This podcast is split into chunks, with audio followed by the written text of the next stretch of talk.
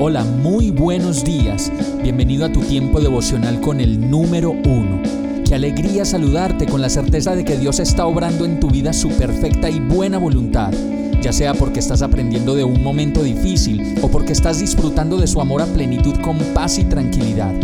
Llegó la hora de tomar tu Biblia, pues de seguro Dios te va a hablar, te va a reconfortar y lo mejor de todo, te va a dar las respuestas que estabas buscando. ¿Qué esperas? Vamos, súbete de una vez en este pequeño pero eterno vuelo devocional con destino al cielo. Y el mensaje de hoy se llama La sabiduría detrás del acuerdo. Ruth 1.16 dice, pero Ruth respondió, no insistas en que te abandone o en que me separe de ti, porque iré a donde tú vayas y viviré donde tú vivas. Tu pueblo será mi pueblo y tu Dios será mi Dios. ¡Wow! Tremendo. Ante la muerte de sus hijos, los esposos de Ruth y Orfa, la historia dice que Noemí les dijo a sus dos nueras, miren, vuelvan cada una a la casa de su madre, que el Señor les conceda hallar seguridad en un nuevo hogar, al lado de un nuevo esposo y ante la insistencia de ellas de quedarse a su lado les dijo de nuevo, vuelvan a su casa, hijas mías, insistió Noemí. ¿Para qué se van a ir conmigo? ¿Acaso voy a tener más hijos que pudieran casarse con ustedes? Vuelvan a sus casas, hijas mías, váyanse. Pero una vez más Ruth y Orfa alzaron la voz, deshechas en llanto, y le decían, sí, queremos quedarnos. Después de un largo rato, la palabra dice que Orfa, una de ellas, se despidió de Noemí con un beso y le dijo, bueno, está bien, yo me voy.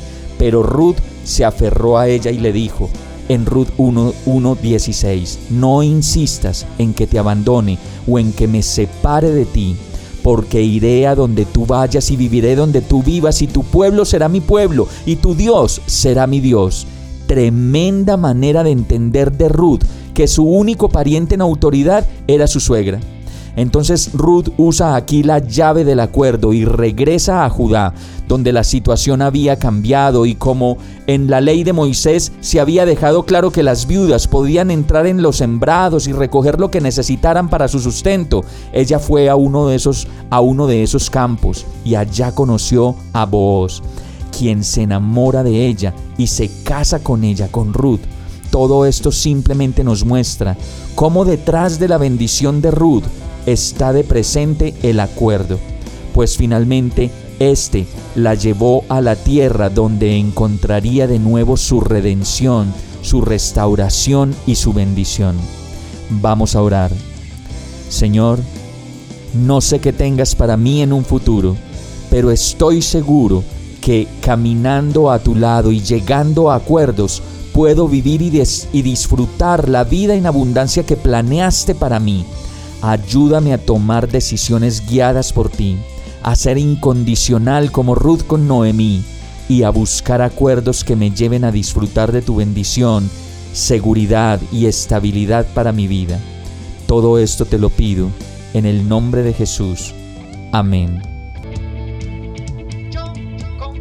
Hemos llegado al final de este tiempo con el número uno no te detengas, sigue meditando durante todo tu día en Dios, descansa en Él, suelta los remos y déjate llevar por el viento suave y apacible de su Santo Espíritu.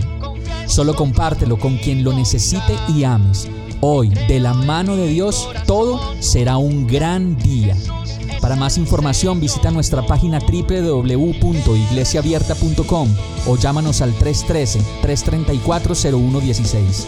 Oramos y rogamos para que cada día te enamores más de Dios y para que no pares de pasar todo tu tiempo con el número uno